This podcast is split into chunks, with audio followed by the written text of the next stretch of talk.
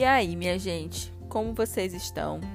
Eu estou bem e desejo que você também esteja. Eu sou Brenda Cardoso e esse é o Metaforizando. Seja muito bem-vindo. Então, minha gente, depois de algumas semanas sem aparecer por aqui, porque a nossa vida ela não é linear como a gente deseja, então é, coisas me impediram de gravar podcast, de escrever, mas aqui estou. E pensando nisso, nesse tempo é, fora, é, eu fiquei pensando que a nossa vida ela é muito volátil. Nós sempre estamos nos movimentando, sempre estamos experienciando coisas, passando por várias situações ao longo da nossa vida.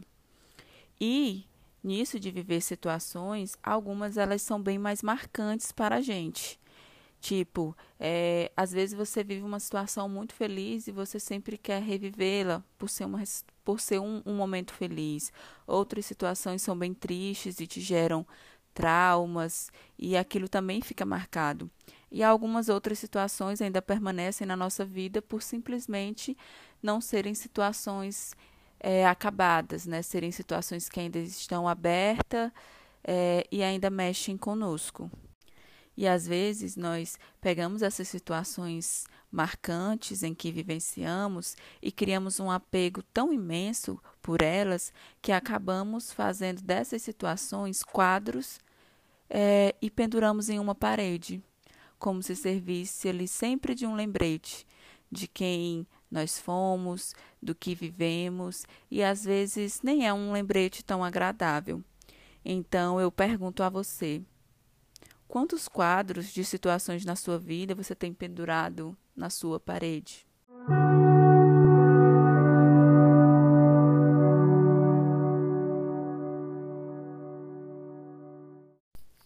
E como estamos finalizando o ano de 2020 e aproveitando esse clima de virada, talvez seja interessante desapegar de algumas situações, fechar alguns ciclos, colocar alguns pontos finais.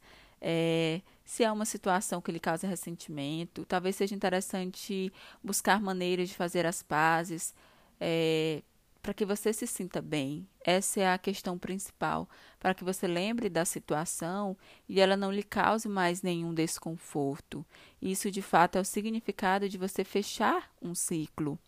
É, se é uma situação boa que você foi alegre naquele momento, mas está preso ali, isso também te impede de, de viver novas aventuras e sentir é, novos prazeres e novas alegrias, sabe? E, e às vezes também tem algumas experiências nas nossas vidas que elas estão inacabadas. Então essas, elas é, ficam ressoando na nossa vida, na nossa mente, no nosso coração. E é importante olhar para essa situação que está inacabada e pensar: será que isso não já acabou? E eu estou aqui apenas relutando? Então, talvez seja interessante de fato colocar um ponto final. Seja uma conversa, seja nas suas relações afetivas, seja em algo pessoal com você, em alguma expectativa que você vem alimentando, e talvez é interessante de fato mudar os rumos. Então, Hoje eu te convido a pensar que talvez não seja pertinente você iniciar o ciclo de 2021 com tantas situações inacabadas, com tantos quadros na sua parede. Então eu te convido a refletir comigo que talvez essas situações que você tenha enfeitado, digamos, a parede da sua vida, é, lhe requerem muita energia, muito tempo, muita disposição então, talvez o mais interessante seja direcionar toda a sua energia é, para procurar alternativas de cura, sabe? Para fazer as pazes, para fechar aqueles ciclos que lhe causam tanto e desapegar dessas experiências que não lhe acrescentam mais é, de forma positiva. Então, olhe para a parede da sua vida e comece a retirar aqueles quadros empoeirados, velhos, que só estão ali ocupando um espaço, um espaço que nem lhe pertence mais e te impedindo de avançar, te impedindo de, de se abrir para novas possibilidades, porque você já está tão cheia de situações é, ali no seu, na sua vida que você não tem espaço mais para viver coisas novas. E para finalizar nossa reflexão do dia 24 de dezembro de 2020, véspera de Natal, eu desejo primeiramente que você faça as pazes com as situações que lhe causam tanto, que você faça as pazes com, com quem se deve fazer.